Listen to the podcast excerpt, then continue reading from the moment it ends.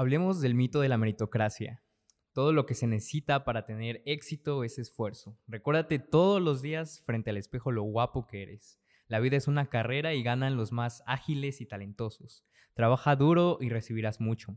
El pobre es pobre porque quiere.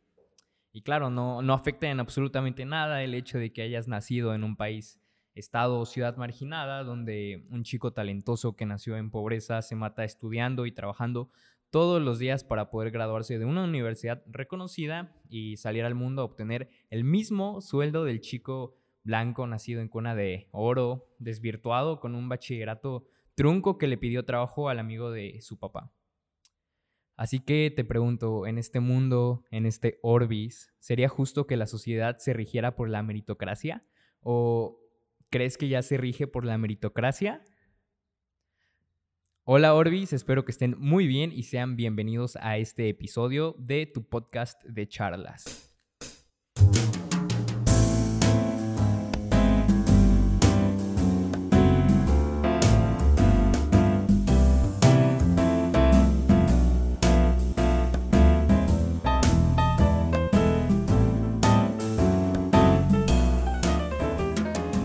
Meritocracia es un sistema basado en el mérito, una creencia de que lo único que nos separa del éxito y la fortuna material es nuestro esfuerzo y talento, el échale ganas, ¿no? El échale ganismo hablándolo coloquialmente.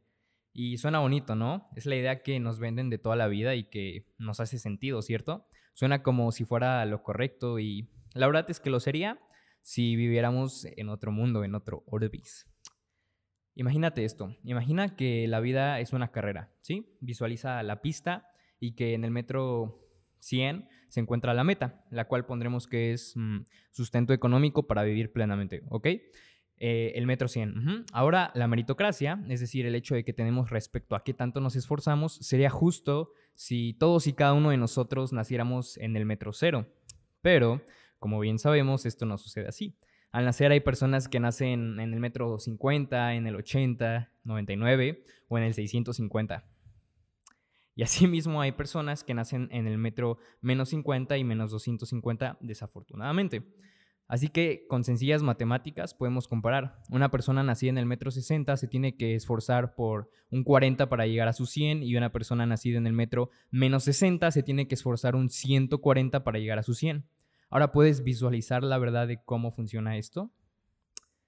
Así que con esto ya respondí la pregunta de si sería justo que en este mundo se use el sistema de meritocracia.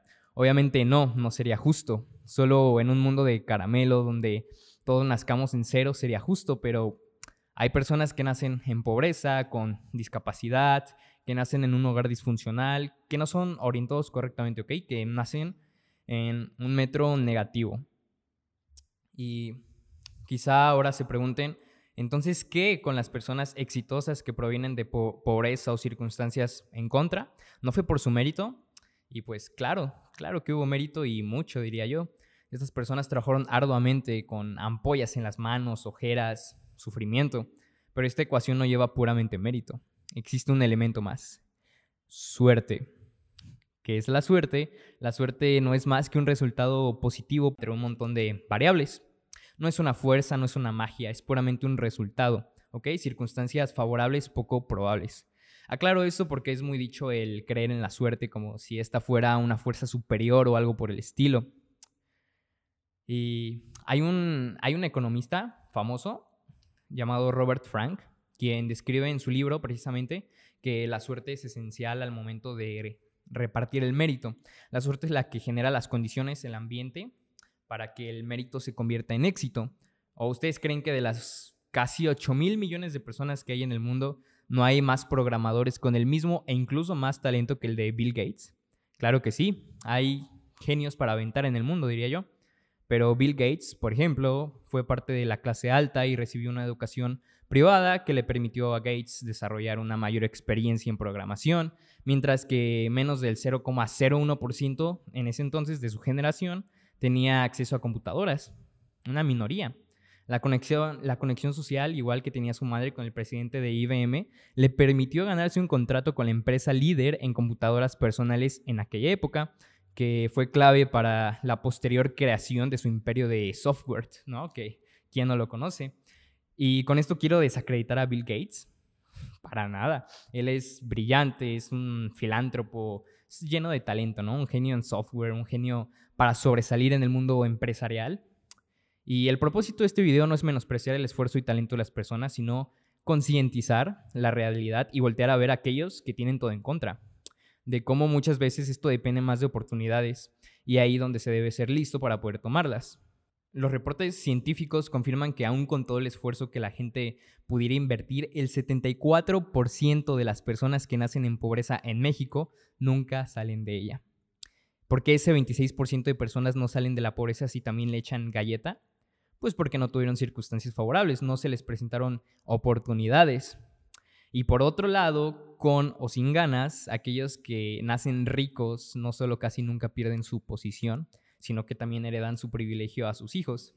He aquí que existen familias que han sido las más ricas por cientos de años, como en, en, Florencia, donde una familia, la cual olvidé su nombre, ha sido la más rica por 600 años. Normalmente creemos que las personas más excepcionales son las que tienen más habilidades o talento, pero esta idea no es del todo correcta. Las personas que se destacan suelen hacerlo en circunstancias excepcionales. Los mejores son normalmente los más afortunados, los que se han beneficiado de estar en el lugar correcto en el momento adecuado, en su mayoría, porque asimismo existen personas que han dejado las uñas en la cancha para llegar a donde están y que tuvieron todo en contra.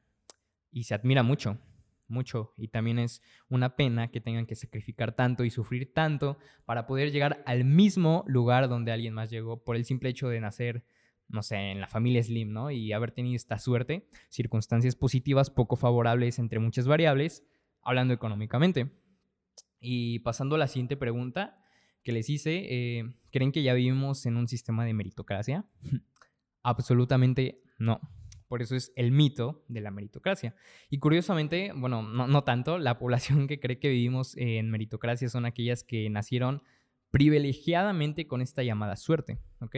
Si realmente viviéramos en meritocracia, no existirían esos jefes que no saben lo que hacen y que los ves y es como, ¿what? ¿No?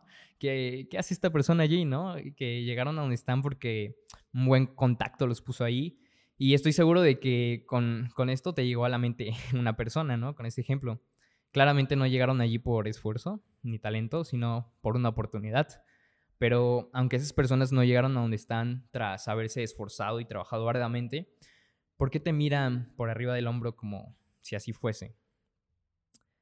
Bueno, la respuesta me lleva, de hecho, a mi siguiente punto, de cómo es que pensar o querer un sistema de meritocracia en este mundo puede ser muy dañino. Y es que la meritocracia, sociológicamente hablando, hoy en día es usada como excusa por parte de los más privilegiados, claro, para justificar que las cosas están como están. De, de ahí viene la frase, el pobre es pobre porque quiere. Y yo creo que después de todo lo que hemos charlado en este episodio ya no te parece correcta esta frase, ¿cierto? Y porque sé que lo pensaste también, este, hay personas que no ayudan a ayudarlos, ¿no? Por decirlo así, que tristemente tienen ignorancia con respecto a cómo llevar una correcta estructura de sus finanzas o decisiones en la vida y que en vez de intentar salir de su agujero se estancan más. Pero es un gran error eh, generalizar a todas las víctimas de la marginación por las conductas de estas personas y tomarlo como excusa para no darles un apoyo, para no darles la mano y este pensamiento pues es parte de la meritocracia, porque la meritocracia se celebra a sí misma, ya que si el éxito es el reflejo del mérito, entonces cada cosa que gano es reflejo de mi valor y virtud como persona. Y esta desigualdad material se convierte en un sentir de superioridad, donde menospreciamos a los que menos tienen por este tonto pensamiento de que el mundo es justo y que si las personas tienen poco es porque esas personas son poco hace, hace ver como si la pobreza fuera un defecto personal y la meritocracia te convence de que tienes lo que mereces. Y es aquí donde todo esto te lleva a la discriminación y el egoísmo. Y es que si no dominas el dinero o si pones como lo primero en tu vida el dinero, te enfermas. Pero bueno, ese es pues otro tema, ¿no? Y ahora en lo que más quiero hacer énfasis es eh, mi opinión respecto a qué podemos hacer con esta situación, ¿no? Porque no me gustaría que toda esta charla que tuvimos quede en simplemente darles información. Lo que me gustaría es que conforme a esto podamos tomar acción y pues aportar algo, aportar algo. Haré la siguiente, la siguiente lectura. Así que los que somos fuertes debemos soportar las flaquezas de los débiles y no agrandarnos a nosotros mismos. En otra versión dice sobrellevar las flaquezas de los débiles y no agrandarnos a nosotros mismos. Esto se encuentra en Romanos 15.1 y es escrito, está escrito por el apóstol Pablo. Ahí está. O sea, no es cuestión de responsabilidad individual. Obviamente, aquellos que están en terribles condiciones no podrán salir con sus propias fuerzas. Yo estoy del lado de que la responsabilidad debe ser colectiva, que hay en nosotros la responsabilidad de darle la mano al prójimo.